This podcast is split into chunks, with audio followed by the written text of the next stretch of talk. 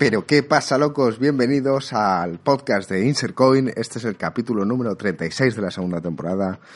Yo soy Gringo y hoy vamos a hablar de la vuelta de EA a Steam.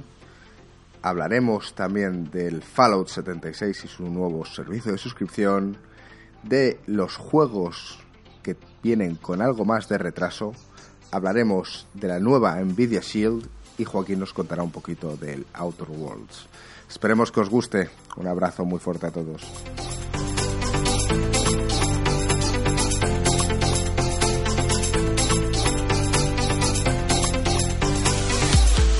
Pero ¿qué pasa, chavales? ¿Cómo estamos? Bienvenidos.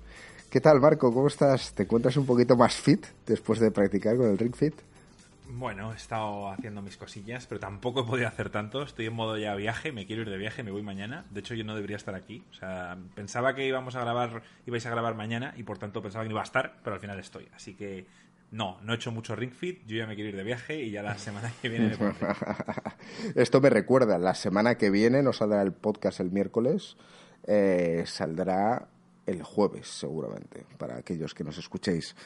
Joaquín, ¿cómo estás, tío? Muy bien, muy bien. Veo que tienes bien de noticias hoy cargadito. No, eh, sí, voy a hablar, pero en su momento, porque cuando las empiezo a contar aquí siempre me echáis la peta, pues nada, simplemente diré que estoy bien. Así me gusta. He intentado tirarte la caña a ver si colaba, pero bien, te estás entrenando. ¿Qué tal la de X, tío? Muy bien, tío. Ahí un poco pachucho que seguro que se me nota en la voz. Esta maldita gripe. Está todo mundo enfermo, ¿eh? Ya, tío, es, es terrible. Es terrible. Eh, recorre España como, como, un torbellino. Sí, tío. Yo fue la semana pasada, pero ya estoy, ya estoy bien, tío. Recuerda, todo llega y todo pasa. Ya, esperemos que pase pronto. Por suerte eso te da más tiempo a quedarte en casa jugando juegos si es que puedes, porque yo por ahora no, no he podido. Eso es cierto. Bueno, oye, eh, vamos al turrón. Hoy tenemos eh, vamos a tener bastante ración de monologuismo de Joaquín, pero lo vamos a intentar dosificar para que vosotros que nos estéis escuchando no os muráis en el intento. Aunque aquellos que ya sabéis que os encante los monólogos de Joaquín, por favor ponerlo en, en los comentarios, en Twitter, en Instagram o donde queráis, para que los sepamos y así darle a Joaquín un poquillo de, de orgullo y que quiera compartir con vosotros algo. Eh, así que vamos a intentar dosificarlo poco a poco, ¿vale? De momento vamos a ir comentando una de las noticias que, ha sorprendido bastante. Y es que EA, Evil Arts, aquí conocido, vuelve a Steam. Cosa que es sorprendente después de que lo abandonase en 2013 para crear Origin. O sea, ¿por qué? Y además lo que más me sorprende de todo es que va a mantener Origin funcionando. Yo creo que es debido a que primero Origin eh, hace en 2013 estaba Steam petándolo y todas las compañías eh, una de ellas EA dijo oye ¿por qué cojones está llevando Steam todo el trozo del pastel? entonces dijeron vamos a hacer nuestra propia plataforma currada tal para que jueguen aquí a los juegos de EA y demás y... que nos quieren mucho ¿no? van a jugar aquí sí yo me acuerdo que empezó con Mass Effect 3 porque yo me acuerdo que tengo yo tengo Mass Effect 1 y 2 en Steam y con Mass Effect 3 ya no era posible. Era un lío del carajo porque además lo de llévate tu save, del 1 al 2 podías llevar tu save en Steam tranquilamente, pero no me acuerdo exactamente qué problemas hubo con, entre el 2 y el 3, era, un coñazo. Y desde entonces eh, a mí Origin nunca me ha gustado, solo lo he usado cuando he querido jugar algún juego de, EA en, en PC y yo creo que simplemente es que no ha funcionado el último Anthem, que quizá era la última bala que les quedaba, la han destrozado y, yo creo que ya no tiene sentido. Yo creo que ellos dirán, estamos vendiendo menos por estar en Origin, en, Origin, en exclusiva, digamos. Sí, a ver, es que es, es que realmente son dos modelos de negocios distintos y que no tiene ningún sentido que estén combinados en la misma empresa, porque uno es un modelo de negocio horizontal y otro es un modelo de negocio vertical. Y entonces el, el modelo de negocio horizontal es que quieres llegar a absolutamente todo el mundo y, el, y el modelo de negocio vertical es que quieres sacar el, una buena cantidad de dinero a, cierta gente específica. Entonces, realmente los, los juegos de EA como publisher eh, necesitan llegar a todos, a todo su target. O sea, si tú sacas un Mass Effect, pues tienes que intentar llegar a todos los jugadores de RPG y, además, si tienes un poco de suerte y lo haces un poco más action RPG, pues algunos que no hayan jugado a, mucho RPG.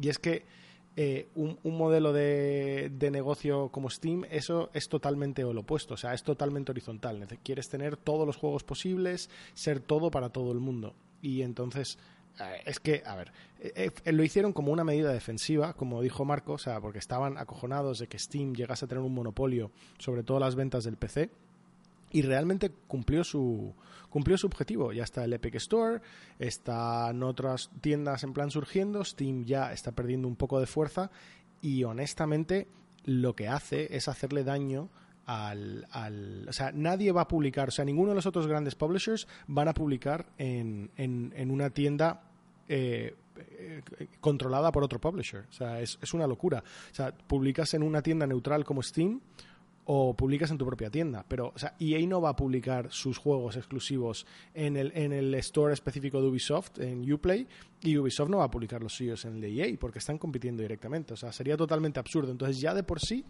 eh, eh, eh, Origin no tiene ninguna posibilidad de, tener éxito. Ya, porque no va a poder llegar a la masa crítica de juegos. Tú, por ejemplo, te ves a la gente daño, y, simplemente para acabar, y está haciendo daño a los propios juegos de EA porque eh, si hay gente que no los juega porque no está en Steam, pues ya están perdiendo dinero y no les compensa. la gran pregunta es, ¿tú crees que hay gente que no está jugando a juegos de EA porque no está en Steam? O sea, quiero decir, Origin, ya sabemos que Joaquín va a decir que es una puta mierda y Marco también. Eh, o sea, hay gente que no lo está jugando simplemente por el mero hecho de que está ahí. Y la segunda pregunta es, ¿creéis que otros, como puede ser Game Pass o como dices tú, Uplay, podrían llegar a, hacer una táctica similar de coger y tenerlo en las dos plataformas? A ver, yo quiero decir una cosa rápida. Eh, la gente puede odiar a Epic, Epic Games o Epic Store, pero están haciendo las cosas bien. O sea, están ofreciendo a, a los jugadores eh, una variedad de juegos y sí, lo hace a través de exclusivas y demás, porque es la única forma que tiene de entrar. Pero, por ejemplo, ahora han hecho un, unas rebajas de Halloween como hace Steam. Me refiero, están haciéndolo bien. Ya te puede gustar más o menos, pero lo están haciendo bien. en cambio, EA con Origin, pues, lo único que querían era monopolizar sus juegos. era así de sencillo. Joaquín. Yo personalmente sí que me influye que un juego esté en Origin o en Uplay. Es un punto negativo. O sea, yo cuando valoro si me voy a comprar un juego o no, si solo está en Origin es como una X a no comprarlo. No has probado Uplay. Y si está en Uplay son 3X, tío, porque Uplay se te mete en tu casa. Está hasta en el retrete cuando tiras de la cadena, tío. Pregúntale a Marco las pesadillas con Uplay. O sea, ya es la mayor infamia que puedas tener. Entonces, a mí sí que me. No, bueno, Joaquín, una, cosa rápida. Eh, lo que va a hacer Origin, o sea, lo que va a hacer ahora EA es aún peor. Según tengo entendido. Si no me corriges, Alex, vas a seguir necesitando el launcher de Origin para jugar a los juegos aunque los compres en Steam. Eso significa que Origin se va a volver exactamente igual que Uplay. O sea, tú te vas a pensar que no lo tienes, pero cuando te compras el Mass Effect 4 o lo que sea que saquen, le das en Steam a jugar y ¡pum! Te aparece Origin que tiene que iniciarse. Y luego juegas. Entonces, la única ventaja que veo yo aquí es que, que, sí, en la tienda de Steam va a estar el juego, pero una vez le des, vas a tener que pasar igual que con Uplay, que tienes que pasar por la mierda de plataforma de ellos. Joder. Eh, eso es una no es lo que yo entendí. No, es lo que entendí. Eh, van a, yo lo que entendí es que iban a, a lanzar, eh, de hecho, de hecho no, estoy casi seguro que no es así, Marco, porque lo que anunciaron específicamente es que el primer lanzamiento en Steam de nuevo va a ser el Jedi Fallen Order y luego van a, pero van a seguir lanzando sus juegos antiguos, van a lanzar Apex Legends, van a lanzar Battlefield, van a lanzar The Sims, van a lanzar Unravel, o sea, hay un montón de juegos más que van a lanzar. Y especificaron que va a tener crossplay entre Steam y Origin, con lo cual eh... no, quizá entendí yo mal, pero es que estoy leyendo una noticia ahora mismo y pone EA Games volverán a Steam y luego te pone entre paréntesis, pero seguirás necesitando Origin. Tendría que leerme la noticia, pero es que yo es que lo, que yo, Yo a mí me parecería muy raro que estén hablando de que te van a permitir crossplay entre Steam. O sea, porque yo estoy leyendo la nota de prensa directamente de, EA. te están diciendo que van a permitir crossplay entre Steam y Origin, o sea, te están diciendo que si tú lanzas el juego con Steam vas a poder jugar con gente que lo ha lanzado en Origin, pero eso, es un... O sea, ¿para qué dirías eso si tú cuando lo lanzas en Steam lo que de verdad harías luego... Porque a lo mejor lo puedes...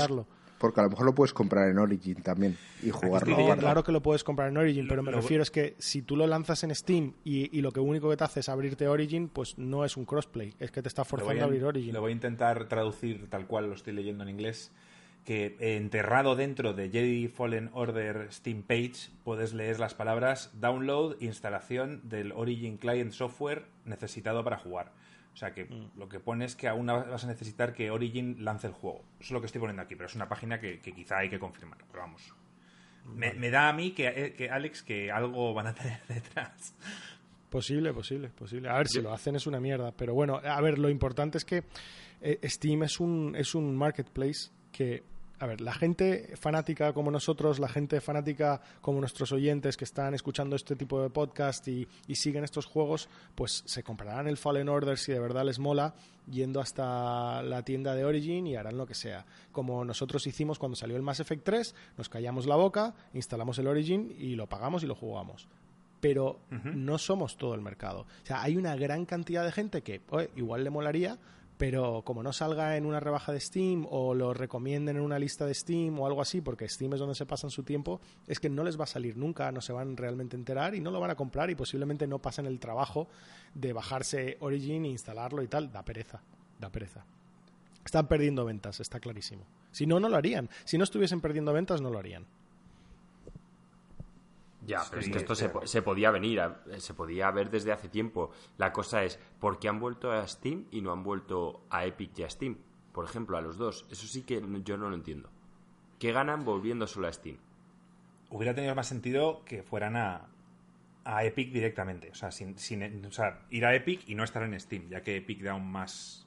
O sea, pide menos... Yo, estoy seguro, estoy seguro que Steam les ha dado un acuerdo eh, por lo menos igual al de Epic. Yo no estoy digo que igual Epic no estaría dispuesto a dar más, pero por otro lado, puestos a ir a algún lado, eh, hombre, Steam tiene muchísimos más jugadores que Epic, en el fondo. Bueno, más variados, porque mm, para jugar a Fornite creo que te exige el Epic Store este, y entonces habrá... Pero claro, los que, los que se han bajado para jugar al Fornite solo juegan al Fornite, por tanto... En muchos casos sí.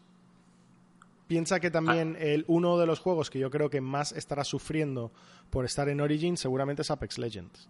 Porque ese es el típico juego que llega a estar en Steam y a mazo gente se le, se le empuja y tal, un Battle Royale súper pulido, súper currado, súper tal. Ese es el típico juego que un montón de gente pues lo probaría y lo bajaría y tal. Mientras que eso lo pones en Steam, perdón, en Epic y ya te digo yo que no va a salir en ninguna lista recomendada ni nada, porque va a salir Fortnite. Estoy de acuerdo. Quizá, quizá el Apex Legend es la razón por la que han vuelto solo a Steam y no a Epic. Sí, eso Porque les, les, consideran competencia directa. Puede ser, estoy por, por ver algo razonable. A ver, es que. Sí, tendría, tendría sentido. realmente Steam es una tienda neutral de verdad. Porque ellos, cuando más importancia le empezaron a dar a la tienda, dejaron realmente de publicar prácticamente juegos. O sea, se han metido antes llevaban un ritmo de sacar juegos, que si el Left 4 Dead, que si el este, que si tal, y básicamente han sacado el, claro, el Portal, el Half-Life, el tal, han cancelado todos los Half-Lives y tal, y han hecho cosas muy experimentales, o sea, fuera del Dota. El, Dota es de el Dota es de, de, Valve, Sí, sí, sí, fuera del Dota mm, y sacaron un juego de cartas que iba a competir con Magic que fue un desastre. Fuera de eso, no realmente no han hecho nada. Entonces, claramente no le están dando mucha prioridad y, eh, yo creo que es a propósito para que, para que de verdad se considere un agente neutral. Eh, eso es algo que tiene Epic bastante en contra. Si quieres hacer un Battle Royale, no lo vas a publicar en Epic. Es extraño, ¿eh? Porque es que Gabe Newell, tío, que es un... Bueno, el, dueño de Steam y programador a saco, tío, y, un entusiasta de los juegos, me parece rarísimo que, que lleve años sin, sin empujar a sus desarrolladores, tío, a hacer juegos y bueno, es que no lo entiendo.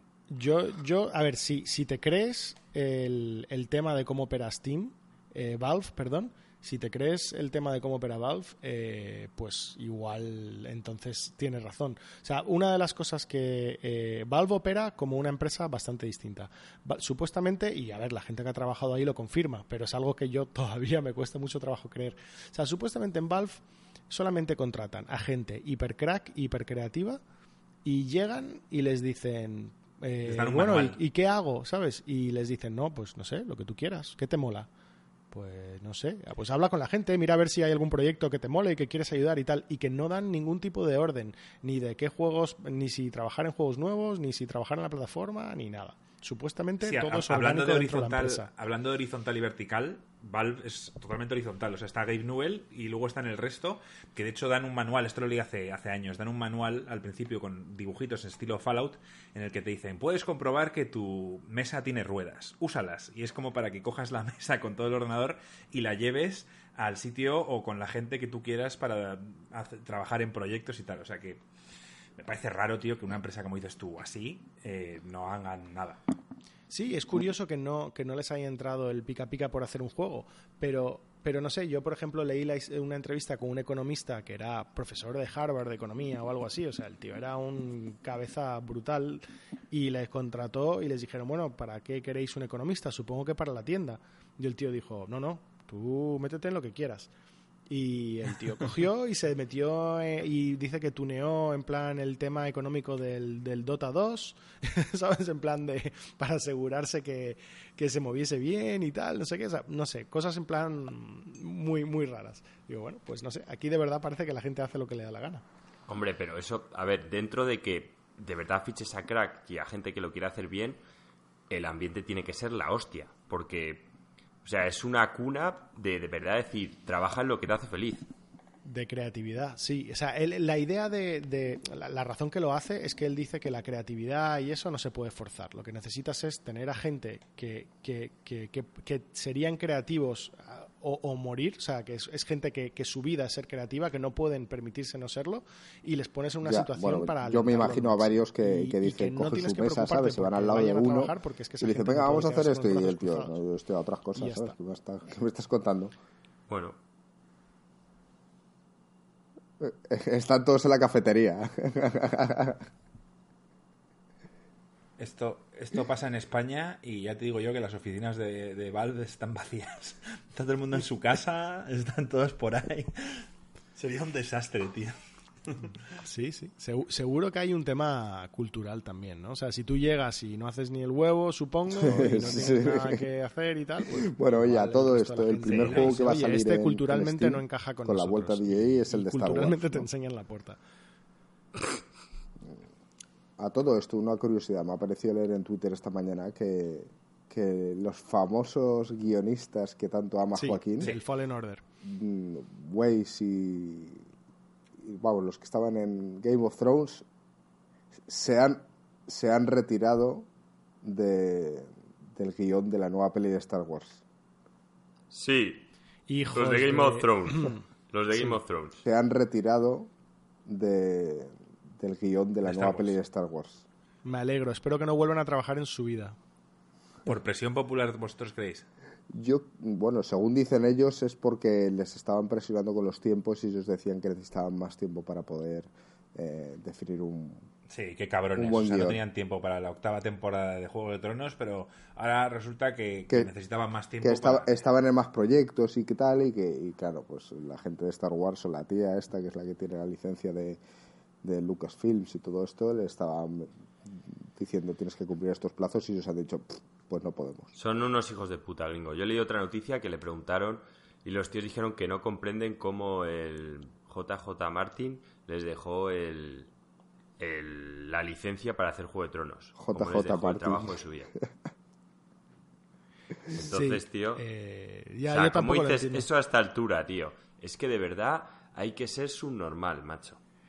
George R. R. Martin tenía un cabreo después de la octava temporada. Bueno, en plan, se le notaba mazo. Hubo una entrevista, escribió un, par de tweets, tal, en plan, intentando, ¿sabes? Intentando que cuando tienes una posición así no puedes decir nada malo, ¿sabes? Contra algo que se ha hecho con tu este, pero es que estaba echando humo. no puedes, no, eso me lo hacen a mí, Alex, y grito, pero es que flipas. O sea, y se caga ahí Dios y me cago en HBO, pues tendré que perder parte minero y lo pelearé, ya te digo yo, con abogados. Pero vamos, me iba a oír hasta los chinos. Diciendo que es la mayor infamia que se ha hecho en la vida, que, que, me puede dar un ataque al corazón y con mi condición de obeso de 200 kilos y mi edad, que me están prácticamente tratando de asesinar, bueno, algo intentaría, tío. Me sonó mucho a Carman eso. Eh, había una cosa más que quería comentar de la noticia de EA eh, aprovecharon el tema del lanzamiento para, dejar soltar que van a tener un servicio de suscripción.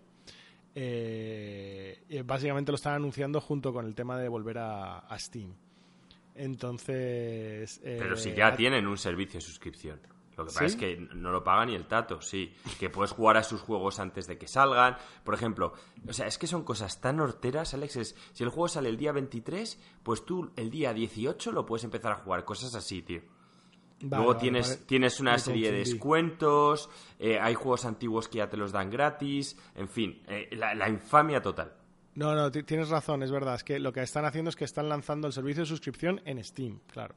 Sí, sí, sí, eso fue confusión 100%. Es verdad que sí hemos hablado varias veces de este servicio y es el que menos vale la pena de, de todos. Menos que Uplay todavía. Digo, el de Uplay Plus, ¿no? ¿Se llamaba? No sé, yo los dos los veo ahí, ahí. Pura infamia. Para empezar es que con cualquiera de los dos ya tienes que te instalar la plataforma, que para mí es... O sea, no entiendo, tío. Es joderte la puta vida. aunque, aunque te voy a poner una más difícil, Joaquín. ¿Qué crees que es peor? En plan, ¿pagar el servicio de suscripción de EA o el Uplay Plus o pagar el servicio de suscripción que acaba de anunciar Fallout 76? Es que, buah, no, es que... Y encima ha habido controversia con esto, que están tal. Bueno, ese tema se lo voy a dejar a Marco. Pero no, es que yo no podría pagar ninguno, Alex, tío. Ninguno, me parecen infames. Bueno, ya que lo has mencionado, o sea, Fallout 76, tío, ¿cómo se les puede ocurrir ahora, después de la mierda que llevan haciendo durante todo este año, tío, una suscripción de 10 euros al mes? Vamos, no me jodas. Y que no funciona. No me jodas, tío.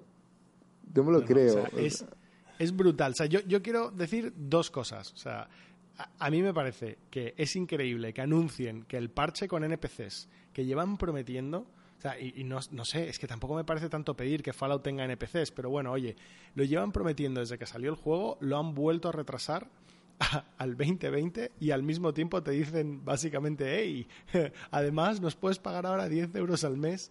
Otra cosa que anunciaron cuando lanzaron el juego era la posibilidad de hacer servidores privados, es decir, que montar un servidor con tus amigos. Eh, bueno, pues son tan sucios que ahora ese feature lo van a meter solamente para la gente con suscripción. Pero es todavía peor. En Minecraft, cuando tú tienes una suscripción, tú puedes hacer un servidor privado e invitar a tus amigos. Aquí, para que todos puedan jugar juntos, todo el mundo necesita tener suscripción. Es una locura. Es aún peor, Alex, porque es un pay to win, básicamente. Si tú tienes un servidor privado, puedes recolectar eternamente. ¿Sabes lo que te quiero decir? Sin que nadie te, te mate, ¿sabes? Mm, sin que no haya ningún tipo de inconveniente. Y peor aún es que han hecho, uno, ¿sabes? Eh, uno de los problemas de estos juegos es, eh, es eh, el inventario y luego los baúles que tienes para guardar todo lo que has amasado. En este caso, se ha creado, creo, un baúl especial o más grande o más inventario para aquellos que pagan. Por tanto, van a tener una ventaja considerable contra los que no lo hacen. Más privilegios. Madre mía. Madre mía, o sea, es todavía peor que lo que había leído. O sea, las cosas que yo he dicho son casi tonterías comparado con lo que me acabas de decir. Qué, qué, terrible. de verdad, tú ves a Todd Howard, eh, el presidente de Bethesda, hablar, tío, en un escenario, se le da bien, se nota, es una persona tranquila, es una persona, bueno, pues con personalidad, una persona con carisma. Y, y, siempre que hablaba de los juegos en el pasado, de Fallout 3, incluso de Fallout 4, de Skyrim, era un tío que te hypeaba de estos presidentes molones, jóvenes y tal. Y cuando habló de Fallout 76, pues hacía lo mismo. hablaba de la misma forma y tal y cual, y, aunque Joaquín no se lo creyó para nada, Gringo tampoco, y yo incluso tampoco, que mira que yo me hypeo rápido, em, pues ha ido dando entrevistas últimamente defendiendo el juego, diciendo que están escuchando a los jugadores, que tal, y de verdad que parece un tío que, que se le debería creer, por lo menos por su pasado y ya creo que está perdiendo con esto toda la credibilidad. O sea, Bethesda, que para algunas cosas ha hecho las cosas muy bien, en este caso con Fallout 76 lo está destrozando. Pues lo que yo no entiendo es que cómo supuestamente está escuchando a la gente, tío, y, y, y- y a lo mejor les escucha para ignorarles, tío, porque si no, no A entiendo. ver, él es el CEO de la compañía y al final Sí, tendrá que tiene- moverse por lo que le dicen los inversores y, y los accionistas. Sí, sí, sí. Claro, ¿no? Y lo que le dicen y tiene que apechugar, ¿eh? A lo mejor tiene que coger y dar la cara, aunque él no quiera. Pero... Y estoy convencido que este juego, que, que tiene unas críticas terribles, tiene una base de jugadores sólidos, con golpe en la mesa incluido, Sí. y, y Sí, lo esos jugadores se dejan la pasta. ¿Sabes lo que te quiero decir? Y a ellos les parecerá rentable. Dirán, mira, pues que mientras estos tontos sigan pagándonos dinero, pues vamos a seguir haciendo y dándoles migas para que... Sí, a, ver, en, en toda vida de un juego eh, hay un pico, ¿sabes? Cuando lanzas el juego hay como un pico de ventas y luego empieza a decaer. Y mientras más tiempo va pasando, más decae hasta que llega un momento que tus ventas son residuales. Entonces han dicho, ya les hemos sacado 60 euros básicamente a la gran mayoría de la que se lo íbamos a sacar y ahora vamos a ordeñar a, a los jugadores que de verdad les gusta el juego, los que son verdaderos fans, les vamos a ordeñar con 10 euros al mes más. Me encanta esa metáfora, tío, me encanta. Es, es- es la realidad. An- an- ahora decimos, me dan igual, que, me da igual perder a jugadores. O sea, voy a romper el balance del juego, vale. Y si por ello dejan de jugar estos jugadores, vale, me da igual, ya han comprado el juego. O sea, eh, ahora lo que falta es ordeñar y en plan sacarle más jugo a los que a los Y- que son verdaderos fans. 10 euros al mes. Es que te pones a compararlo con lo que cuesta el Game Pass, tío, y dices... Claro, "Buah". es que se compara con Game Pass. Es que, es que Jodas, Game Pass tío. ahora mismo en PC son 5 euros. En periodo beta, vale. Luego lo subirán a 10, pero es que es una locura. ¿Cuántos juegos te da? Da igual, o sea, Game Pass sería justo, no quiero decirlo muy alto, y menos mal que no tenemos muchos seguidores aún, pero Game Pass sería justo si pagaras 15, mm, incluso 20 por todo lo que te dan. Dirías, bueno, pues me quito un mes y me pongo otro, pero por 10 euros, o sea, y 5 que me estás diciendo ahora, es, es un regalo. Es que no solo eso, sino es que, mira, The Outer Worlds, en plan, el, juego del que nos, seguramente nos hablará Joaquín más tarde, que lo estuve viendo con él, eh, eh, es un juego básicamente hecho por los creadores de los primeros Fallout, por muchos de los creadores de los primeros Fallout, y además por los creadores del New Vegas, y es probablemente el juego más Fallout de los últimos años, ya veremos a ver qué nos dice Joaquín, y es que está en Game Pass. O sea, no, no tienes ni que comprarlo. Y aquí me están diciendo que para seguir jugando al, al, al, al- al, al monstruo que han creado en Bethesda intentando sacar el máxima cantidad de dinero a la máxima cantidad de gente, eh, traicionando todo lo que es Fallout, eh, eh, van a querer cobrar lo mismo por él. Es que es una locura. Sí, sí, sí. Increíble, Sí. Bethesda está sumando puntos para entrar en nuestra lista de la infamia, ¿eh? que hasta ahora estaba capitaneada por Evil Arts, eh, Sí. Ubisoft, y ahora es que eh, Bethesda está haciendo méritos para entrar Yo ahí, no tío. sé por qué le tienes tanto odio a Ubisoft, tío. No, no, no, no, no. Bueno, eh, también eh, me estoy recordando ahora de del Wolfenstein. O sea, ese juego que es el último que han sacado, que no me acuerdo ahora mismo del nombre. el Youngblood. de los Youngbloods. Youngblood. Eh, un juego como estilo Destiny, pero sin ser multiplayer, destinado en hacer diarias. O sea, es algo como que, querían un proyecto más grande que, alguien les dijo, no, no, no, esto sacarlo ya, que, que si no el año fiscal va a ser malo. Y lo han sacado, no, no lo sé, menos mal que no me lo compré, tío. Mira que de- me siento mucho que dijera a los... En, en Sin lo Loco dije que, que quizá merecía la pena comprarlo para los fans de Wolfenstein. Y la verdad es que me siento un poco engañado como todos los demás porque realmente no supimos que era el juego. Como Bethesda no da los juegos antes a, los, a, los, a las publicaciones, no se sabía hasta que salió. Y de repente empezaste a ver todos los reviews en el cual diciendo, joder, es un juego totalmente distinto a lo que todos esperábamos y tal. O sea que pues, van mal, ¿eh? Sí, Una sí, pregunta, están ya Marco. para estar a punto de entrar en la lista de la infamia. Habrá que ver en los premios infamia que damos a final de año si metemos a Bethesda o no. Me ha gustado esa idea, ya, ya pinta candidato, ¿eh? Entrar en nuestra tío. lista negra de Insert Coin Games, en la lista de la infamia, y, y una vez que se entra ahí es difícil salir. Mira Me que EA iba por buen camino con lo de volver a Steam, pero en cuanto me habéis dicho que tiene que arrancar el puto Origin, ya... Bueno, habrá que ver eso, ¿eh? sigue. Eso y que eso que, habrá que comprobarlo. Bueno, oye, ya que estamos y que lo has mencionado, Alex, tío, eh, cuéntanos, Joaquín, tío, has estado jugando al Outer Worlds, ¿no? Sí, me he Así- estado viciando. a- así, un poco en, en- en breves palabras, cuéntanos. No, no va a ser en breves palabras. ya lo sé, pero una pequeña introducción y ahora ya lo desarrollas Eh, todo lo que quieras. El fin de semana me terminé ya el Operancia, que quería llegar hasta el final antes de empezar con el Outer Worlds. Así que tuve la sangre fría, me lo terminé porque el Outer Worlds ya había salido hace unos días. Eh, ya lo tenía instalado de todas formas, lo empecé a jugar. El primer día estaba Alex en casa y tal. La verdad es que el juego es muy colorido. Eh, bueno, ya lo hemos dicho antes, pero lo voy a volver a recordar. Se trata de un eh, first person shooter RPG mundo abierto, ¿vale? Estilo Fallout. Digo first person shooter porque no hay la opción de ponerlo en tercera persona, algo que me jode, pero bueno, ya estoy un poco acostumbrado a las a los Fallouts en tercera persona? Sí. No, los jugaba en primera, pero porque no estaban conseguidos. ¿Sabes? Que el tío en vez de andar parecía que estaba patinando. Sí, sí, sí. Entonces te, te sacaba de la experiencia, porque si no lo hubiese jugado en tercera, ¿eh? te lo juro, pero claro, cuando ves que las animaciones eh, son infames, pues no. Entonces, bueno, eh, la creación del personaje me gustó, el mundo, como os he dicho, es muy colorido, yo los gráficos los veo bien, porque estoy acostumbrado a los del Fallout, luego lo de las caras y tal, eh, sí que es cierto que se parecen mucho unas a otras, los peinados de las tías eran infames. los de las tías, solo. Sí, sí, no, fue, fue, una locura. La selección de personaje fue una de las cosas más difíciles. Era como horrible, horrible, horrible, horrible, y con suerte encontrabas una cara o un pelo medianamente decente. ¿Cómo le gusta a Joaquín de todos modos elegir mujeres como caracteres o, characters, ¿sabes? Y, los NPCs... Yo, yo, casi siempre también lo hago. Sí. Sí, tío, además es que como vosotros escogéis siempre tíos, pues me contáis por si hay en la historia algo que cambia pero bueno, me hice mi personaje, empecé, el estilo humor me mola, eh, la IP pues la había cogido con ganas, encima la estoy jugando en el sofá, con el ordenador aquí en el salón. Primer cosa que he hecho en falta, los bats.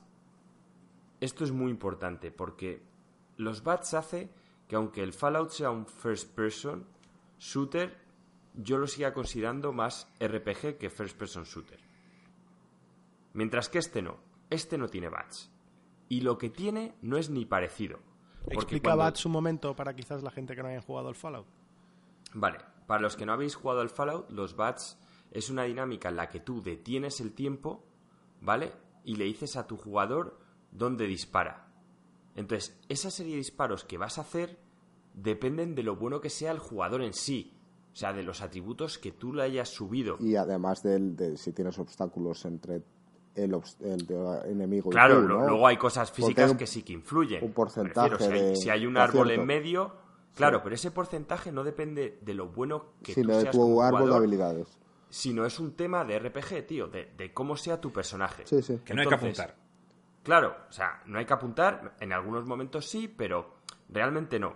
Y este juego no es así. En este juego detienes el tiempo, cuando detienes el tiempo es durante de verdad que es poco tiempo, salvo que, obviamente, gringo, si tú eres muy buen tío apuntando, como, mejor como el típico tiempo bala del...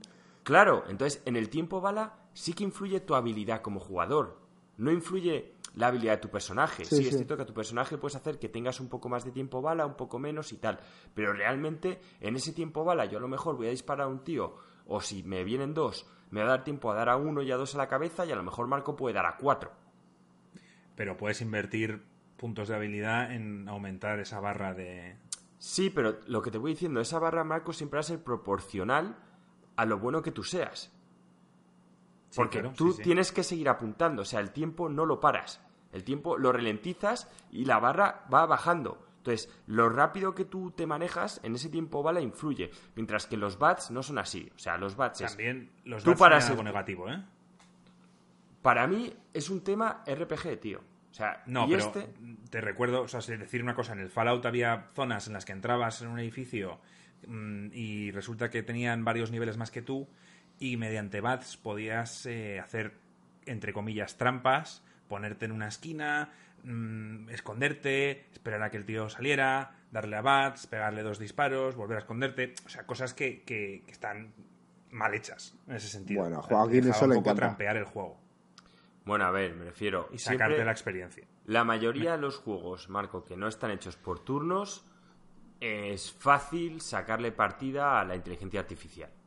Eh, por eso que te quería decir que, que eh, no alguna forma era hacer trampas y te lo permitía con los bats. Bueno, y aquí hay otras, o sea, mm, me refiero, si quieres abusar de ese rastreo lo puedes hacer. Pero bueno, dicho esto, eh, los NPCs son muy parecidos unos a otros. El humor está bien. El problema es que el mundo, pues bueno, aún me- así como yo cuando empiezo a jugar un Fallout, desde el principio mi cerebro está disfrutando porque me encanta, me encanta ver una ciudad destrozada que va reconociendo cosas. Es como que sientes que el mundo se ha ido a la mierda, mientras que aquí estás en otro planeta con una historia que no conoces, pues mm, eso tiene que madurar un poco. Y luego está el tema del inventario. El inventario, hay una cosa que me gusta, no es como el Fallout que puedes coger toda la mierda, que yo entiendo que eso a gente a lo mejor que entra en el juego es caótico e incluso innecesario, ¿vale? Porque qué necesidad tienes de estar cogiendo una bola de billar o un tal que no aporta nada. Mientras que aquí no puedes coger todo. Realmente está limitado a cosas que o, va- o bien vas a poder vender a un precio interesante o te sirven para algo. Pero a cambio de ello, el espacio que puedes llevar, o sea, el, el peso que puedes llevar es limitado. Y es un coñazo. Yo recuerdo Cada dos por tres eso también era un tengo poco que coñazo, estar ¿eh? rompiendo las armas, pues aquí el triple, tío. Te lo juro, ¿eh? Luego encima, ya sí o sí voy a llevar companions, porque cada companion que llevas te sube el peso que puedes llevar. Y es que es muy tedioso, tío. Las Quizás armas... También deberías haberte puesto puntos en fuerza porque te ponía que te aumentaba lo que podías cargar. Bueno, lo tengo en average, la fuerza. Me lo hice como un tal, pero me refiero, yo en el Fallout nunca he sido tampoco personajes fuertes. Y, y nunca he tenido tanto problema como aquí. Tardaba más. Pero bueno, aparte de eso, ya llega lo siguiente, que es el deterioro de las armas. Que ya es de puta coña, tío. O sea, es que una pistola parece que se va degradando por cada disparo, tío. Y me pone de una mala hostia. En el fondo, arreglar las cosas es carísimo. Eh, creo que te va a obligarte a subirte la mierda de ingeniería. Bueno, es que estas dinámicas yo ya estoy muy mayor. O sea, para que os hagáis una idea, yo el Witcher 3 jugaba las espadas cuando las tenía rotas, hacía menos daño, pero las podía seguir usando. O sea, perdían a lo mejor una espada cuando ya había llegado al cero, pues hacía un 20% menos de daño, pero la podías usar. Pues yo iba con todas las espadas jodidas, tío. O sea, me sudaba la polla lo de tener que arreglarlas. Ya asumía ese 20% menos de daño. Pero aquí, tío, es que creo que se rompen al final. Y es un coñazo que todas las armas que te estén dando las tengas que ir rompiendo para sacar eh, piezas para poder reparar las nuevas armas. Es que, tío, me paso más tiempo rompiendo mierdas y en el inventario que jugando. Y eso no Pero- puede ser, tío. Pero, no puede ser. Quizá lo que quieren es incentivar el, el uso de, de nuevas armas, que vayas cambiando constantemente. Sí, y yo conociéndote, y yo conociéndote, es una persona que en cuanto encuentra algo que le gusta, quiere usar eso. No, aquí no puedes porque hay otra cosa que también odio y es que las armas no es como en el Fallout. Tú en el Fallout las armas son como en la vía real. Tienes una pistola y de repente hay un rifle de plasma y el rifle de plasma es 50.000 veces mejor que la pistola, ¿vale? Dentro No lo que siempre, cabe. Tú las puedes modificar y demás. Bueno, te podrá gustar más o menos, pero en general eh, siguen como unos tiers de daño, igual que las armaduras. Consigues típica al principio, típicas mierdas de cuero y tal, y al final consigues la armadura de metal que flipas. Aquí todos los objetos tienen nivel. Entonces me refiero, si tú vas con una armadura de cuero de nivel 10, es mejor que una pedazo de servo armadura de nivel 1. Eso, eso a mí no me importa en absoluto, Joaquín. Pues a mí sí. A mí eso en un juego de fantasía, que me puedo creer que haya magia y tal, pero en un juego que en teoría es de semiciencia ficción, Joaquín, Que me digas que un no- tío- No, seas injusto, el Mass Effect Estás- es de ciencia ficción y tienes armas en plan que son 200.000 veces mejor y tienes armaduras que hay algunas armas que no las pueden penetrar y tal. Está súper negativo, tío. Joaquín, Joaquín siempre ha sido muy de, como no le se meta Es que- inmersamente en el juego, tío, lo va a criticar hasta la saciedad. Me sorpre- es que me sorprende, me sorprende, qué fuerte. Está- estás que diciendo que odias, que estás diciendo que odias el juego. ¿Y cuántas horas No, llevas? No Ah, he dicho que ya lo que odie. estamos. A ver, yo siempre os digo, yo soy muy crítico. Ahora, si me preguntas por ahora qué puntuación tiene el juego, un 7. ¿Cuántas horas llevas? Pero es Llevaré que en el unas Dark Souls, ocho en el horas. Dark Souls eso, eso no te afecta. En el Dark Souls eh, vas con un espadón y luego resulta que coges unas dagas y las dagas son mucho mejores y no estás en plan, no, mira, claro, es que esto no es posible porque... Es un mundo mágico, Marco. Bueno, vale, Ah, vale. ¿Ves? La inmersión, tío. No, no te veo. Joder. Mira, odio abrir mi inventario, ver siete cuchillos iguales y tener que ver, no, es que este cuchillo es de nivel 1. Y es el mismo nombre de cuchillo. Pero eso es un puto RPG de toda la vida. O sea, esas son las cosas que no te, puede- que no te gustan de ningún RPG, porque todos son así. Bueno, bueno, a ver. No, no son así todos, tío. Joder, el Witcher, el inventario era un coñazo, tío. Se te llenaba de mierda. Sí, eh, pero por lo menos por todo- no- Encima, por- era- encima ocupaban espacio físico que tenías que ahí como que hacer un Tetris para que cupiera todo. No sé, tío. De hecho, además, Ah, yo creo que Witcher efectivamente. el tema es que lo solventaba con lo otro que ya te he dicho. vis- Pero bueno, Visualmente, yo creo que las, las espadas, no, no recuerdo los nombres, pero físicamente eran iguales. Muy parecidas. Entonces era muy complicado y eso no lo veo que sea un, algo criticable, Joaquín, tío. no, las espadas en el Fallout lo que pasa es que las ibas cogiendo de más o menos, pero sí que iban cambiando, tío. Vamos, yo creo recordar que los modelos eran distintos, pero a mí Sí, es lo que me está pareciendo. y tal, o sea, me refiero, no eran. Bueno, pues ya está, pero que, por lo menos no era espada larga nivel 1, espada larga nivel 4, no. Que por lo menos eh, ponían una espada distinta, ¿sabes? Pero, o sea, has, te has puesto, has ido rápidamente a criticar el juego. No me has contado qué tal empieza la historia. Dices que como es un mundo nuevo, pues que no te entra. Pues eso también podrías decirlo de todos los juegos, del Witcher, por ejemplo, o del eh, Mass Effect, o de Sí, pero el Mass jugado. Effect me entró desde el principio. Aquí te he dicho que tiene que madurar más, que las 8 horas que llevo aún no me engancha. O sea, aún no hay un aliciente que me diga, "Mm, sigue jugando. Pero voy a seguir jugando a ver si lo encuentro. O sea, no lo voy a, es un juego que no voy a dejar de primeras, ni mucho menos. Pero, por ejemplo, lo- todos los reviews que han salido, ¿los has visto? ¿Has visto alguno? No, no he visto ninguno. Pues. 8 y 9. Bueno, yo he dicho que por ahora lleva un 7. Y tengo que seguir jugando para ver si la historia me engancha, que es lo que yo creo que va a ser el fuerte de este juego. Según dicen, son la, la historia y, y las, las tomas de decisiones. Luego. Claro. Ahora mismo hay- hay acabo de llegar a un punto donde tengo que tomar mi primera decisión importante y la acabo de tomar. Justo ha sido hoy, antes de rodar el podcast, entonces eh, mañana veré las consecuencias. Pero acabo de tener una decisión bastante importante. Pero, por ejemplo, dicen que la forma en la que funcionan la mayoría de los juegos, eh, en cuanto a side quests, es que te.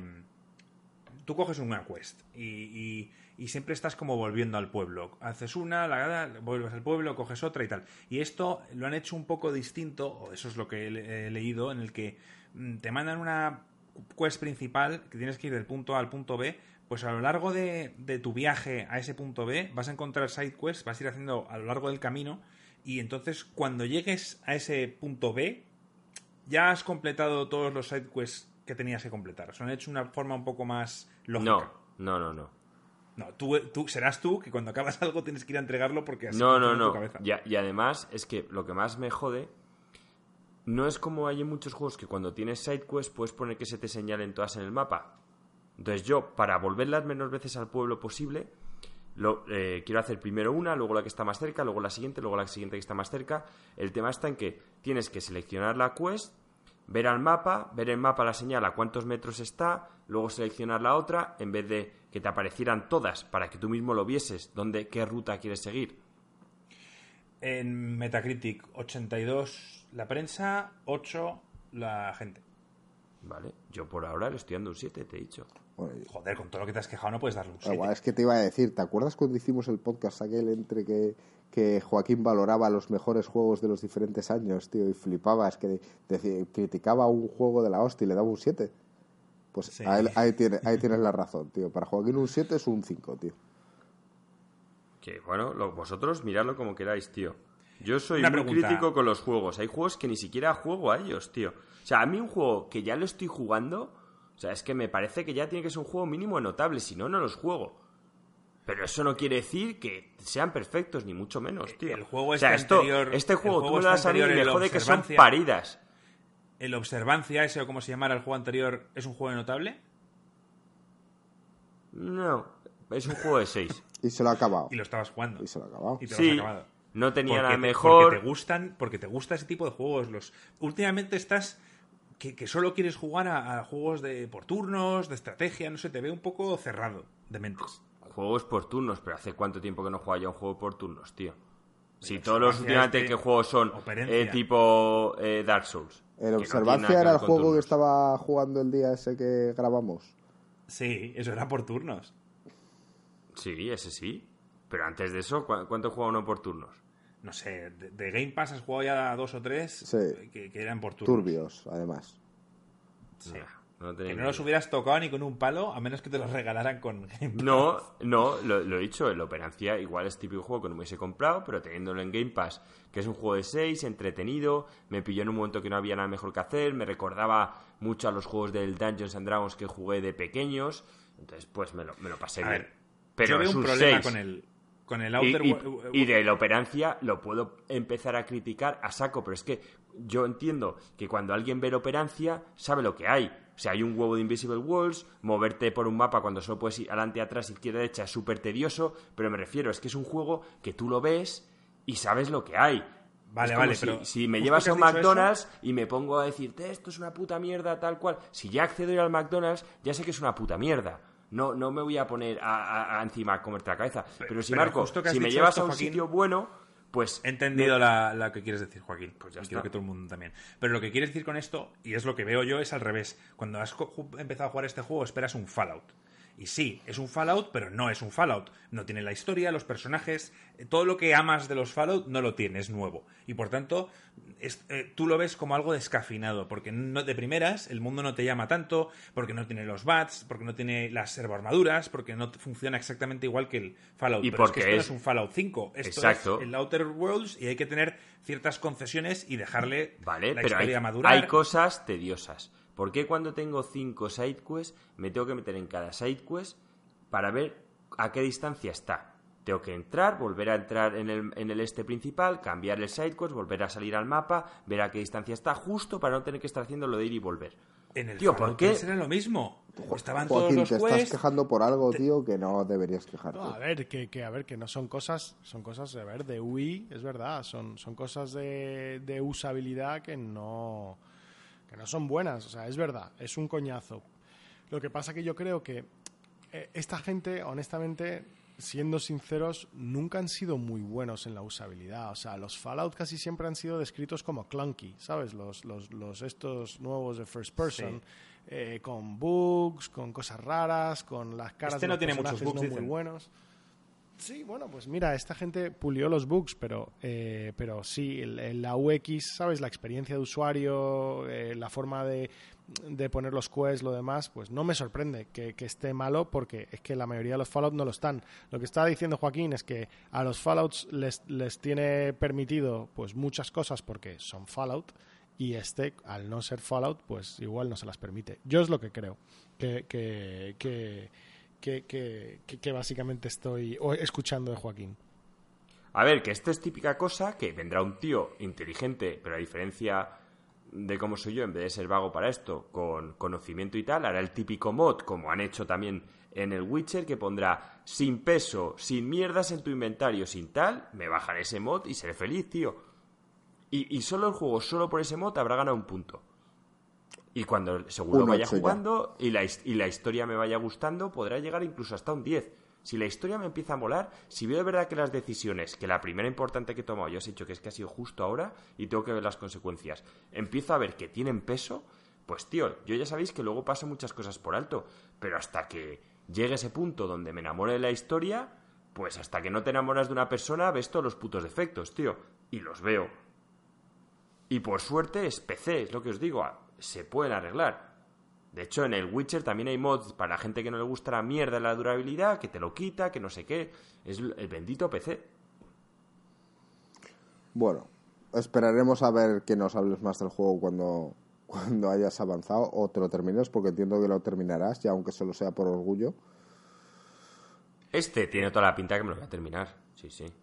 Yo, yo decir, gringo, rápido que yo no lo estoy jugando porque me voy mañana y he dicho, ¿para qué voy a jugarlo tres días y luego una semana tal? O sea, entonces he dicho, lo dejo para cuando vuelva. Bueno, pues nada, cuando vuelvas ya nos cuentas. No sé si Joaquín para entonces ya se lo habrá acabado. Eh, no sé si ya le pediremos opinión o no. No sé. Vale. Eh... Sí, lo, lo, podré comparar, pero a ver, os digo una cosa. Yo me lo quiero acabar, sobre todo le quiero dar duro porque ahora llega el Death Stranding, que por cierto, esto lo encajo también con otra noticia, va a salir en PC, lo que pasa es que va a salir en verano del 2020. No entiendo cómo han anunciado esto antes de que saliera ya oficialmente en PlayStation, yo lo habría anunciado más tarde. Eh, o por lo menos le habría pedido siendo Sony a Kojima que por favor se hubiese callado hasta un ¿Qué mes le ha dicho de Kojima? las ventas No sé quién la ha dicho, pero vamos, que ya es oficial, que va a salir en PC. Pero cuando salga el Death Stranding, o me tiene muy enganchado el Outer Worlds para acabármelo, o, igual, si sigue siendo un 7, me paso al otro. No lo sé. Si sigue siendo un notable, me encanta la frase, tío. Es que sabes Yo lo que el- siento, gringo. De verdad, es que siento que no merece la pena invertir puntos en, en combate, tío. Es que no merece la pena porque el combate es algo que tú, como jugador, al ser un shooter, y es un shooter mucho más pulido que el Fallout, esto es otro punto positivo.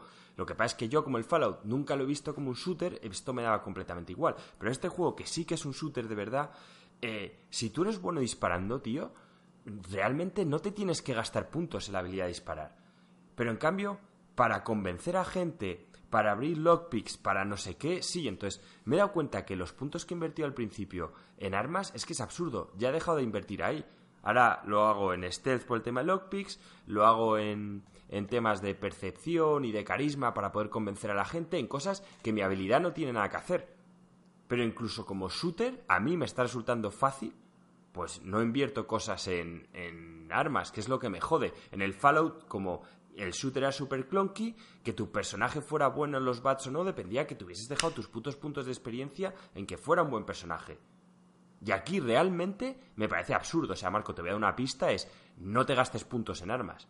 Porque tú no lo vas a necesitar. No lo necesito yo, pues imagínate tú. Bueno, Bueno, como es Joaquín, que cuando ya hemos pasado a la siguiente noticia, vuelve adelante.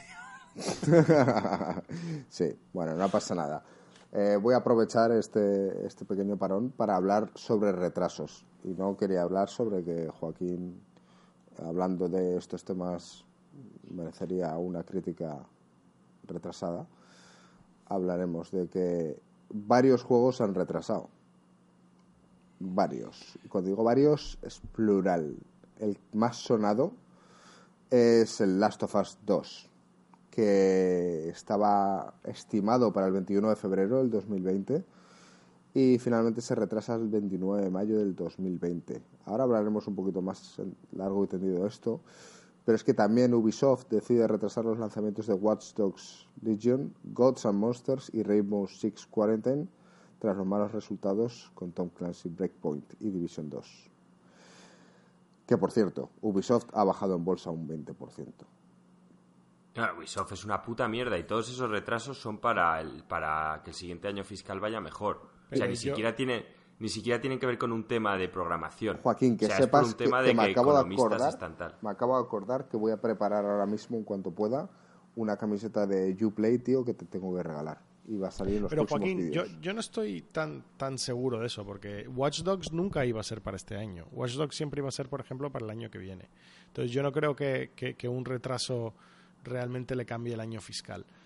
Yo no me sorprende que haya bajado en bolsa y que le estén castigando tanto de Division 2. Dicen que es malos resultados, pero no sé, la gente... de- Yo todo lo que he escuchado son maravillas. Me sorprende que no estén vendiendo bien. A El ver, Breakpoint, sí. Division 2 yo lo he jugado y es, es muy bueno, pero no puedes jugar a todos los juegos como servicio que salen. Mm, una persona que juega al Destiny, al Division 2, al LOL, al yo que sé, al Fornite, al Apex, al Call of Duty, al- o sea, no puedes jugar a todos, entonces tienes que elegir. Entonces, hay gente como yo que se toma, por ejemplo, un Call of Duty como un juego de un par de semanas, un mes máximo, se acaba la historia, juega al multiplayer, se divierte y a otra cosa, vale, pero, pero es que Division 2 el problema es que yo creo que no ha podido mantener a los jugadores. Es un juego que, que tuvo muy buena crítica, que a la gente le gustó, simplemente que, bueno, pues quizá por, por la temática que tiene, que es muy realista y que yo creo que al final cansa un poco. O sea, no, no te pueden sorprender, sor- sorprender Sí, que no, tantas da- cosas. no dan margen a la creatividad, ¿no? O sea, así como Fornite cada 2x3 te acaba metiendo movidas nuevas.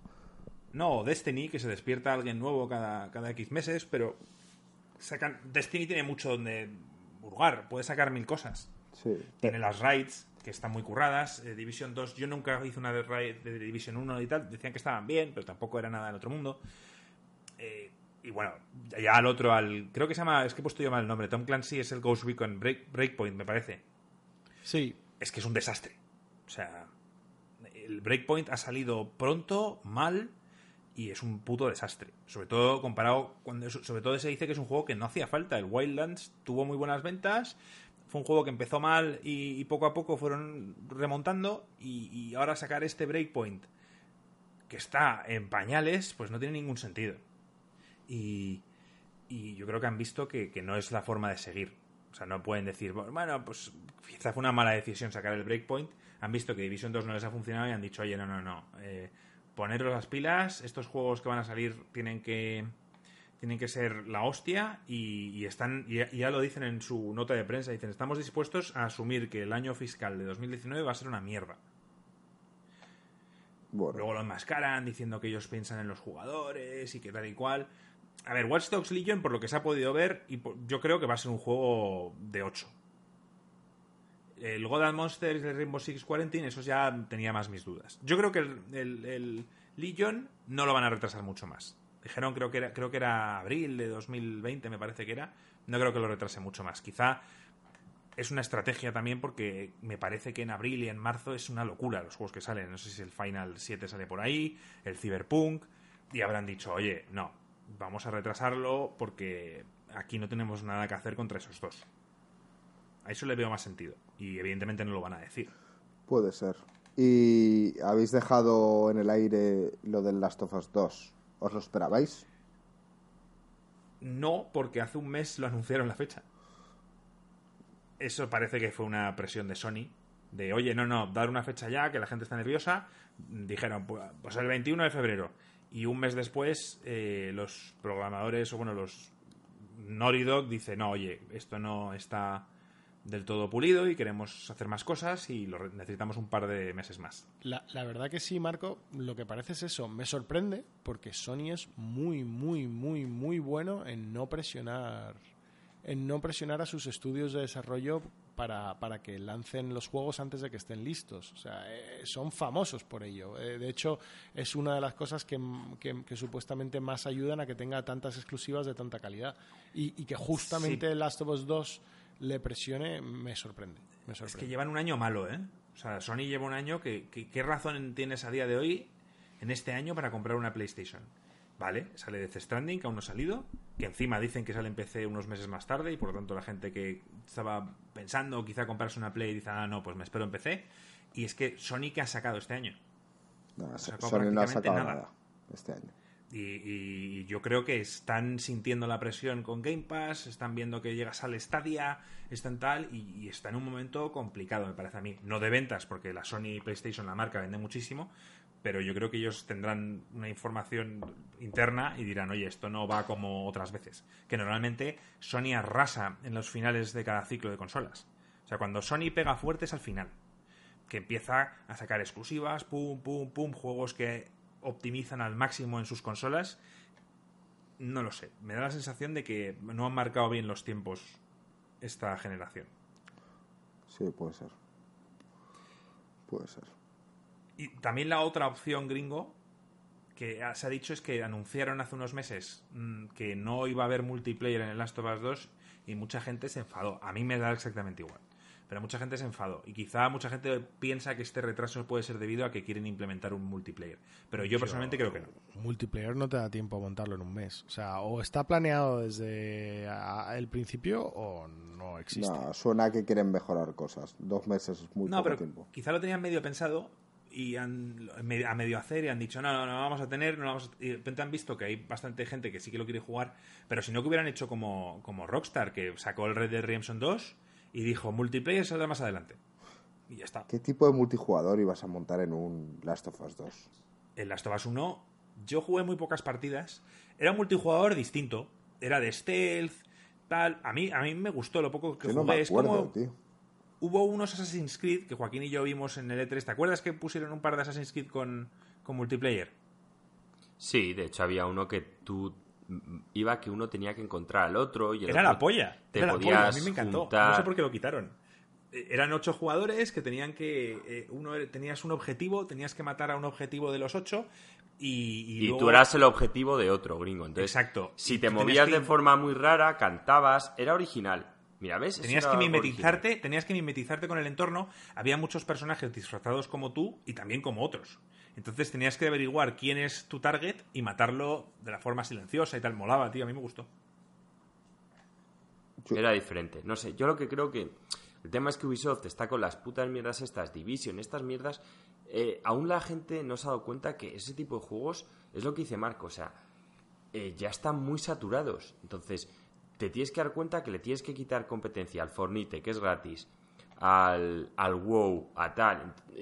Es que es muy difícil. Cuando te haces un juego single player, si haces un buen juego, eh, lo vas a vender. Y luego ya otra cosa.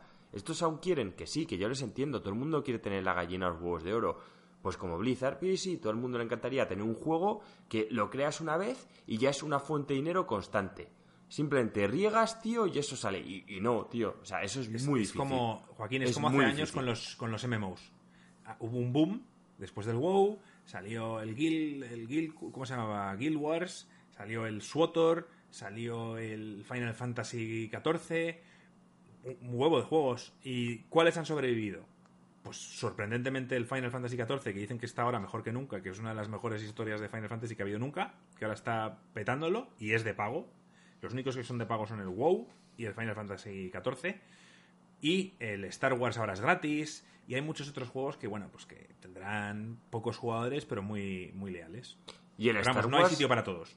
Y el Star Wars fue una pena porque esa franquicia es que era la única de verdad que le podía hacer frente al WoW. Pero salieron más, salió el de Warhammer, salieron tal, pero el tema está en que, en que Blizzard ya lleva tanto tiempo de experiencia por delante y el Final Fantasy XIV, ¿por qué ha funcionado? Mira, porque punto uno, tiene al público japonés, tío, que es que es totalmente distinto. O sea, eh, yo qué sé, solo tenéis que ver el tipo de pornografía que les gusta a ellos. y a no te equivoques, tío triunfa en Occidente. bueno, tío, yo creo que al principio, cuando era infame, porque al principio que salió el juego era injugable. Es claro, y luego. Y en Japón había gente que seguía pagando, tío. No me jodas. En cambio, bueno, no sé, es, mi opinión. Yo creo que, tío, lo bueno es el japonés es que cuentas ahí con un público que es bastante fiel, pero si no, si, o sea, si Final Fantasy XIV no es un juego japonés, yo creo que no hubiese triunfado y la gente no hubiese tenido esa paciencia. Ahora se mantiene, pero el juego por excelencia ahí de pago es el, es el puto WoW, tío. Y es que no veo a nadie quitándole, sí, el Destiny, porque ha hecho un concepto distinto, muy distinto. Pero es que no tiene nada que ver, son, juegos, son géneros distintos. Claro, por eso. Pero el resto, el Division, no me parece ya tan distinto a un WoW. No me parece tan shooter, me parece más RPG a todo esto, Los jugadores del WoW Classic se están canibalizando un poco a los del WoW normal, ¿no? Sí. Porque entiendo que la cantidad de jugadores que habrá en el WoW normal habrá descendido un montón. Sí, pero a ver, el, WoW no paraba de perder suscriptores eh, en los últimos cinco años o algo ah, así. Entonces. Pero seguían manteniendo una cuota importante de un montón sí, de Sí, no, a ver, tienen un suficiente para que valga la pena mantener el juego y que estén ganando mucho dinero pero que pierden suscriptores. Entonces, esto del WoW Classic, yo estoy seguro que si tú sumas el WoW y el WoW Classic, han subido suscriptores por primera vez en cinco años. Siempre pegan picos altos cuando sale una expansión. Jugadores como yo que vienen, jugamos un par de semanas y lo dejamos.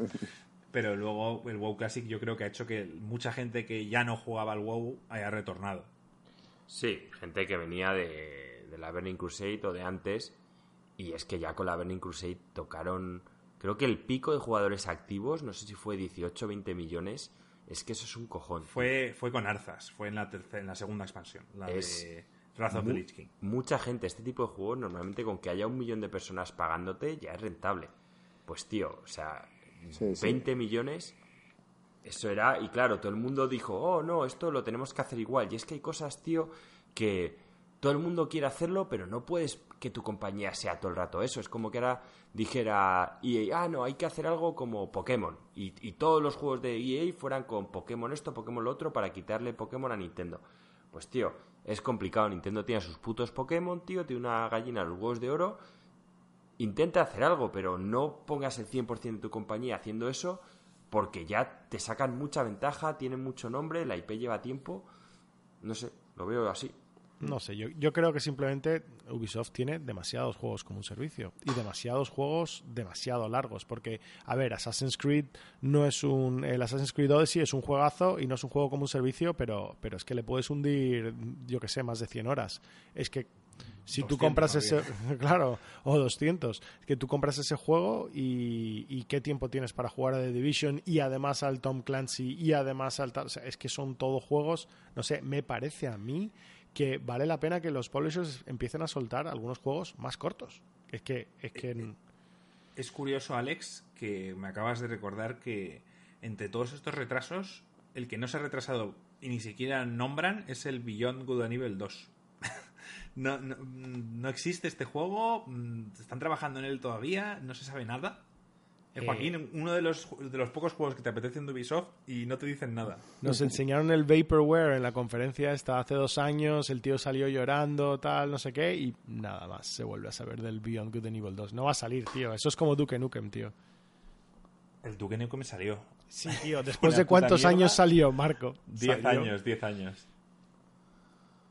No sé, yo es que a mí el tema está en que yo de hecho me compré el Beyond Good Nivel 1 este porque salió en Steam y tal y cual y es que el juego ya es infame, es demasiado viejo y el nuevo es que tío, ves los trailers, ves tal y joder, parece el típico proyecto eh, rollo Cyberpunk, ¿sabes? Que necesita un equipo detrás y en cambio eso es más low budget, no lo sé, no sé, pero sería una cagada desde luego no sacarlo, es algo que la gente le va a echar en cara ya lo han anunciado demasiado. Es mejor no sacarlo que sacarlo mal. A sacarlo mal. No sé. mejor... Pues lo retrasas, tío, pero ya callarte, o sea, de repente ya no decir nada, como el famoso juego ese de Capcom que anunciaron en, en un E3, ¿te acuerdas? Que entraba el tío con armadura y un dragón y no se volvió a saber nada de él, pero por lo menos lo hicieron una vez, pero es que el, el Beyond Good Nivel 2 ha sido tal, ha salido el tío llorando, han dicho a los fans que tal, o sea, ya sí que sería... Lo que quieren es que te olvides y de repente te lo saquen. el juego hasta que, hasta que lo saquen, porque ya se dijo varias veces, eh, eh, supuestamente deben hacer de, developer updates de estos en los que, eh, bueno, pues enseñan un poco el juego, como se hizo con el Sea of Thieves en la época, que eran como cada semana o cada dos semanas, y la cuestión es que dejaron de hacerlos, o sea que pinta mal. Bueno, no sé. Vale, eh, antes de ir a que Joaquín nos cuente las grandes novedades de la nueva Nvidia Shield, eh, una curiosidad, que el gobierno de Japón honra a Shigeru Miyamoto como persona de mérito cultural. ¿Qué os parece que los japoneses, o sea, se dignen a, meter a, gente del mundo de los videojuegos, como personas de mérito cultural? A mí me parece de puta madre, ¿eh? Porque al fin y al cabo son eh, embajadores de, todo esto por el mundo. Básicamente son los premios de Príncipe de Asturias de, Japón. Que, ya, que ya ganó Miyamoto. Miyamoto lo ganó, es verdad. Miyamoto fue, fue dado el Príncipe de Asturias por, no me acuerdo exactamente de qué, supongo que de cultura o de, no me acuerdo de qué. Pero, pero, pero le dieron el, Príncipe de Asturias. Bueno, también pues mira, Los españoles se adelantaron ahí a, a los japos en el reconocimiento. Sí, sí. Joder, buena a es un genio y Nintendo es una compañía muy grande, tío, y que ha hecho muchas cosas. Yo, sabéis que tengo sentimientos encontrados, pero no puedo negar que incluso en momentos de caída eh, se ha sabido reinventar, irse a lados nuevos, volver a captar con su público, seguir siendo especiales eh, bueno, pues ha hecho cosas muy buenas. Algunas que a mí no me gustan mucho, pero otras que sí. y, ceder con sus proyectos. O sea, es, difícil, yo creo, Joaquín, a veces dar la varita a otra persona. Eh, y, en Zelda Breath of the Wild, el Eiji Anuma, me parece que se llama, es el director. Y Miyamoto estaba como asesor. Supervisando, ¿no? Exacto, pues bueno, pues le, le pediría, oye, ¿a ti qué te parece esto? Por ejemplo, él dijo, que no sé qué os parecería, me acuerdo que en una entrevista se dijo que Link, en un principio, hecho por el director, iba a poder clavar su espada en, en las superficies para poder impulsarse. Y llegar. Y, Miyamoto le dijo, si has creado el mundo así, con una barra de estamina y tal, no pongas algo para poder saltártelo. Ese tipo de decisiones, que, parecen gilipolleces, que, pero quizá cambia todo el juego, pues es, asesoraba, en este caso, al otro, al director pero le dejaba más o menos margen para, para el ser creativo. de la presión. Cuando te viene una persona como Miyamoto y te dice que hagas algo, pues quizás es difícil decirle que no. Pues ya ahí es dependiendo de la de la personalidad de cada uno, pero vamos. Vale. Eh... Ganó el Príncipe Asturias de Comunicación y Humanidades. Bueno, es un Príncipe Asturias que ninguno de nosotros tenemos, o sea, bien merecido seguro que está. Joaquín, tío, cuéntanos del Nvidia Shield. Llevas hablando de esta historia, tío, un mazo de tiempo y ya ha llegado aquí. Sobre todo, bueno, tenemos aquí gente que nos escucha de España y de, muchas partes del mundo, pero a día de hoy, según me comentas, en Amazon eh, está agotado en España y si queréis comprarlo está en PC Componentes. Pero cuéntanos tú más, Joaquín. Bueno, pues mmm, esto del Nvidia Shield, mi interés por Nvidia Shield surgió porque yo tengo el ordenador o tenía el ordenador en el escritorio y la verdad es que la experiencia cambia totalmente cuando te estás viendo un juego en el escritorio o en tu sofá, tío. Porque la experiencia que venden las consolas en parte está relacionada a jugar los juegos en tu tele, en tu sofá y con tu mando. Y con tu culo sentado en ese sofá cómodo. Y por muchas sillas gaming y por muchas historias que te hagan, El jugar en el escritorio para mí no es lo mismo, tío. es no, es, no la misma historia. Sí, exacto. Y además es que estás en el salón, hay más luz de fuera. Es que es algo totalmente. Bueno, eso depende de la casa, Joaquín. Bueno, sí, por supuesto, digo normalmente. Hombre, generalmente Y un mejor, salón es mucho ¿vale? más amplio que tu habitación, seguramente. Entonces, sí, suele ser. A mí personalmente me encanta la experiencia. Me he dado cuenta de cosas que yo consideraría una chorrada, como la de usar cascos. Y es algo también importantísimo en los juegos, es que te aísla muchísimo más. Y yo ya eh, quería streamear y jugar en el salón, ¿vale? Entonces, ¿qué pasa? Me compré una tele Quería streamear. que tenía el Steam yo. Link. El streamear. Me refiero a jugar en el salón Ya, teniendo ya. ordenador Ya- en, en mi. Ya lo sé, la ironía. Entonces, eh, durante un tiempo funcionó bien, tal, estuve jugando, estuve feliz, pero dejó de funcionar y el problema es que aún no lo han solucionado. Las veces que me he metido sigue sin ir bien.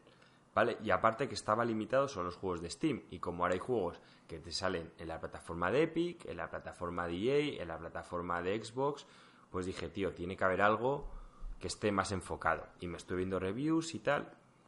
Y por lo visto mucha gente decía que Nvidia, de verdad, que era lo definitivo, el Nvidia Shield, que podías jugar a casi todos los juegos que tenías en tu ordenador y que para streamear era una pasada. Vale, fuera de esto, también salió hace unos años, no sé si os acordáis, el tío de Nvidia diciendo que habían creado una inteligencia artificial que mejoraba las imágenes, aumentaba la resolución de las imágenes, que lo querían usar para videojuegos. ¿Vale? Eso yo es una noticia que vi, me vi de hecho el vídeo del tío que te salía, creo que es coreano, te salía ahí una serie de imágenes y luego te salía como la inteligencia artificial te mejoraba la resolución y lo hacía bastante bien y tal. ¿En qué se ha quedado eso? Pues bueno, ahora Nvidia ha sacado el Nvidia Shield TV eh, 2019, del que también se especuló que a lo mejor venía con el mando de Google Stadia y tal. Yo creo que lo del Stadia eh, saldrá en nada, obviamente, porque Nvidia sobre todo es, es un Android TV, así que va a tenerlo Google Stadia seguro, pero lo de que tenga el mando ya quizás ha sido abusar. Y sale no solo como la mejor plataforma de streaming, sino la mejor plataforma para ver eh, Netflix, para ver HBO, para ver cualquier tipo de aplicación. ¿Por qué? Porque ahora mismo la gente, si quería la mejor plataforma, sí, podía tener el Chromecast, el Fire Stick, pero normalmente la gente tenía el Apple TV. El Apple TV 4K vale 219 euros. ¿Vale? Si tú ahora te compras el Nvidia Shield, que lo han dividido en dos, básicamente uno para la gente que solo quiere la experiencia de Nvidia Shield eh, de jugar, o sea, de, de ver la tele, y no tanto del juego, que también vas a poder tener el Nvidia Shield Now para, o sea, el Nvidia, ¿cómo se llamaba? El, el de los juegos estos. Ah, el Nvidia... Nvidia Coño, se me ha pirado el nombre del servicio. Bueno, el, el Nvidia que te vende los juegos por streaming, que también es, no es exactamente igual que lo de Google Stadia. el está todavía en beta. Lo interesante de ese servicio es que en principio eh, son tus propios juegos que ya has comprado en Steam y tal, que los juegas en un servidor de Nvidia, que está guay. Sí. Entonces, eso lo vas a poder hacer tanto con la normal como con la Pro. Pero, diferencias. El modelo Pro es un poco más rápido, te permite crear un Plex server que el otro no. El otro puedes tener Plex, pero no ser un servidor. Eh, tiene dos entradas USB para poder colocar teclado y ratón o lo que quieras. También tiene una entrada de micro de tarjetas micro SD por si necesitas memoria. Ahora comentaré para qué. Eh, entrada de Ethernet, que eso tienen los dos, y la de HDMI, que también tiene los dos, ¿vale? Al que solo quiere la tele, se puede comprar el modelo que es como una especie de tubo, que tiene un hueco por los dos lados. Por un lado metes la corriente y por el otro lado metes el HDMI y el Ethernet. Y ese vale 160 euros, ¿vale? Mientras que el Apple TV 4K es 219 euros. 199 veo yo en Amazon. No, es 160 euros. Nvidia Shield TV, Android, no sé qué, resolución 4K HDR, memoria interna 16 GB, hasta el 199. Ese es el que está agotado. Ese es el, del año pasado. No, lo puedo comprar si quiero. Vaya research de mierda has hecho, Joaquín. Que no, que ese Marcos se está equivocando, cojones. Que ese es el del es con mando. Joder, que estás viendo el del año pasado, el de 2017, perdón. Que no es el nuevo, que lo han retirado de Amazon, que no se puede comprar en Amazon. ¿Y va a salir más caro el antiguo, Joaquín? Sí, porque el antiguo te viene con un mando. Bueno, el, Nvidia sin mando cuesta 299, está aquí. Si le quieres añadir el mando en las opciones, 229. Bueno, da igual.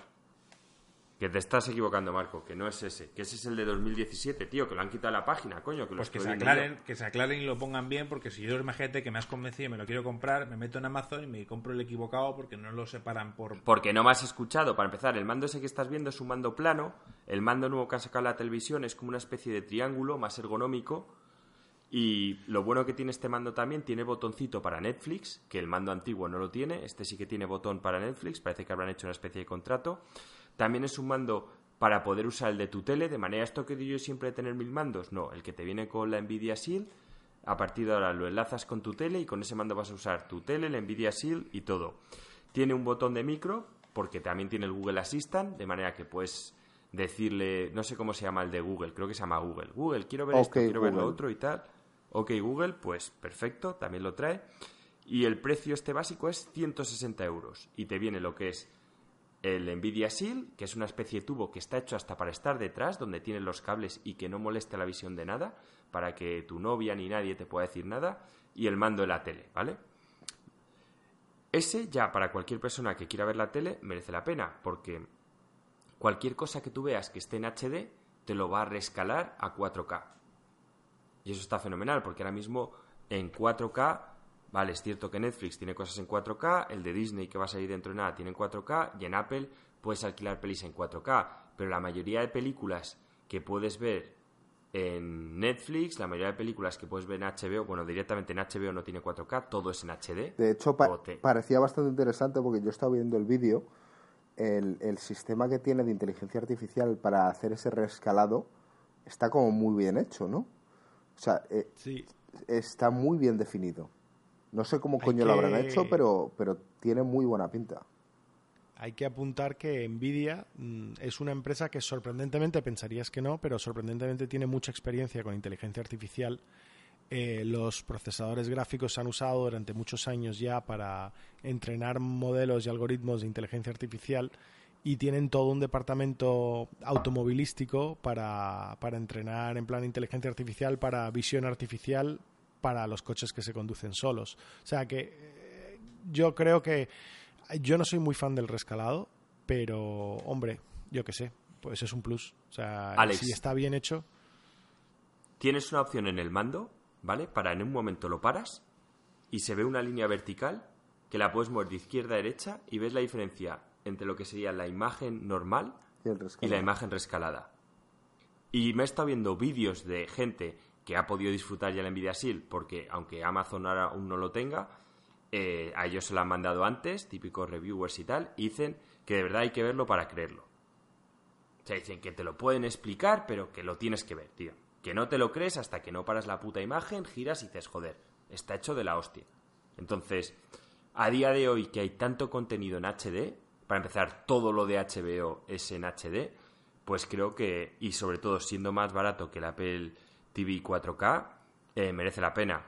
Si aparte de esto le añades que eres una persona que quieres utilizar este aparato para viciarte, pues sí o sí, cómprate el Pro. El Pro cuesta lo mismo que el Apple TV 4K, 219 euros, ¿vale? Pero ya viene preparado para que le puedas enchufar teclado, ratón, que nunca se sabe si lo vas a necesitar. Es un poquito más potente que el otro, que quizá al día de mañana para el tema de Google Stadia pues también ayuda. Tiene 3 de RAM en vez de 2 y en fin, tiene 16 GB de almacenamiento interno en vez de 8. ¿Por qué el almacenamiento interno importa? Porque bueno, el Reto Arch, que esto ya hablamos una vez lo que era, mm, que lo va a sacar Steam también y tal, pero es básicamente tener una plataforma virtual donde poder jugar a los ROMs de Mega Drive, de Super Nintendo y demás, pues la puedes tener en tu Nvidia Shield y conectar la tele, pues tienes ahí básicamente todos los juegos que te hicieron feliz de pequeño. Entonces, bueno, yo creo que merece mucho la pena. Tengo ganas de ver lo del rescalado este de HD a 4K porque, vamos, creo que hay mucha gente que no tenía por qué mentir porque son reviewers igual que nosotros, dicen que están bastante sorprendidos y me parece algo a tener en cuenta. ¿Cuándo te lo vas a comprar, Joaquín? En cuanto esté, ¿no? Pues seguramente cuando esté en Amazon. ¿Y por qué no lo compras en PC Componentes? Bueno, pues porque me apetece tenerlo en Amazon. a ver, esto es lo mismo que lo del Epic Game Store, tío. No te apetece usar otra tienda. Es lo que hay. Claro. Es por el Prime, ¿no?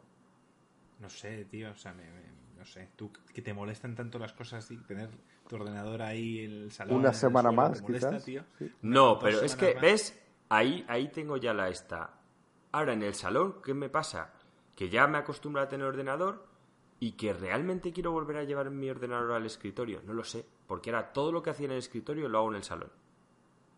Entonces, ¿para qué te lo vas a comprar? Porque lo tenía en mente pues desde hace mucho tiempo.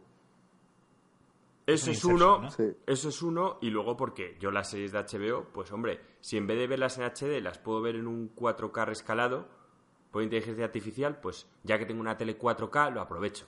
Ya nos contarás luego, qué tal funciona. Luego aparte, me he leído, Alex, a ver si tú esto me lo puedes gestionar mejor, ¿vale? Porque en algún review, de reviewer de estos dijo que lo de usar la inteligencia, o sea, el Smart TV, dice que eso es infame. O sea, pero a más de uno decían que eso era infame, que, funcionan fatal, y luego por lo que me está viendo en el Nvidia Shield TV, eh, tú cuando tienes Netflix, dependiendo de lo bien o mal que está hecha la aplicación de Netflix, puedes aprovechar el HDR, el 4K y todo lo demás. Eso es cierto.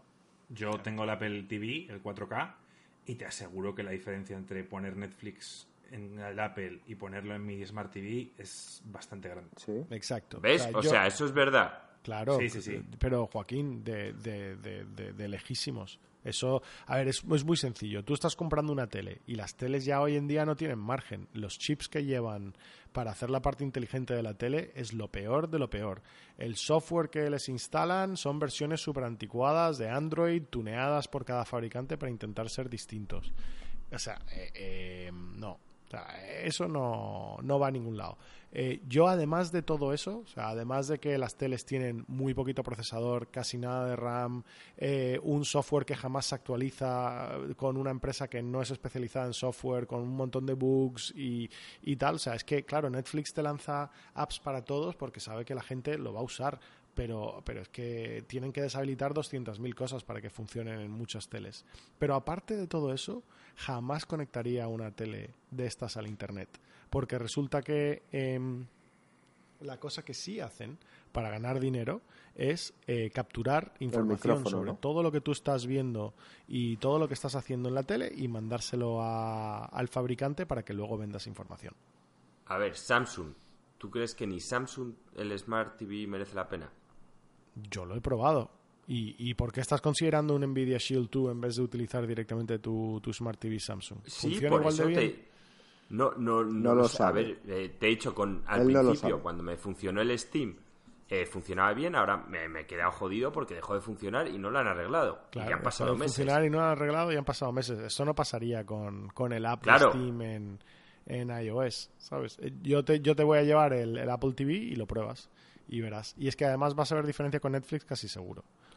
Vale, pero Marco ya me lo está diciendo. Yo es que esto de verdad me acabo de enterar, me enteré el otro día viendo a esta gente que te lo explicaba, te decía la diferencia entre tener el app de, de Netflix en Nvidia Shield o en Apple TV o tenerla en una Smart TV. Decían, es que hay que estar loco.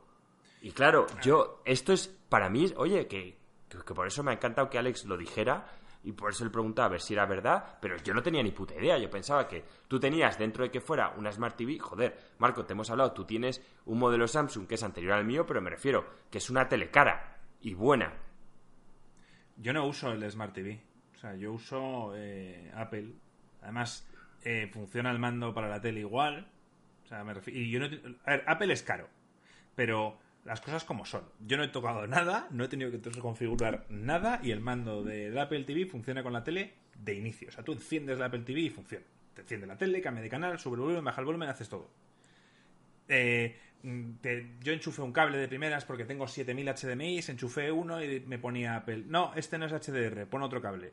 Otras no funcionaría y tú ya te rayarías. Entonces, es verdad que Apple es muy caro y muchas cosas es hasta injusto, pero te soluciona muchas cosas también.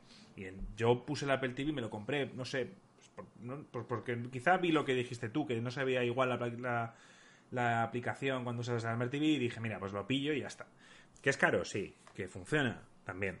Yo hubo una época que no quería gastarme el dinero en el Apple TV y no estaba nada contento con el Apple TV porque no lo podía tunear y no podía hacer las cosas que yo quería, instalarle mierdas y tal. Y me puse a, a comprarme eh, Android TVs y es que ninguno me funcionaba bien, macho. O sea, yo no sé si hoy en día ya habrá alguno que vaya bien. Alex, este tío, mm, yo todo el mundo que me he leído reviews estaban encantados desde el principio. Joaquín, Joaquín, es que el de Nvidia vale lo mismo o más que el Apple TV. Entonces, obviamente, cuando te digo Android TVs, no estoy hablando de esos. Estoy hablando de Android TVs de que te valían 60, 80 euros, de eh, empresas chinas así que compras en AliExpress o cosas así, en Amazon, pero la calidad era muy inferior. Decir una cosa, de Apple TV ahora, con el tema de Apple Arcade, lo he probado.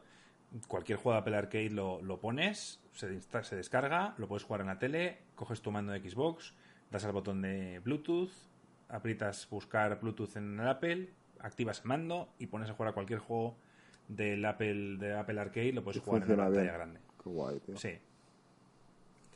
Sí, sí. Qué guay. Bueno, Joaquín, tío, pues cuando decidas comprarlo en Amazon cuando esté disponible, pues ya nos cuentas qué tal la experiencia.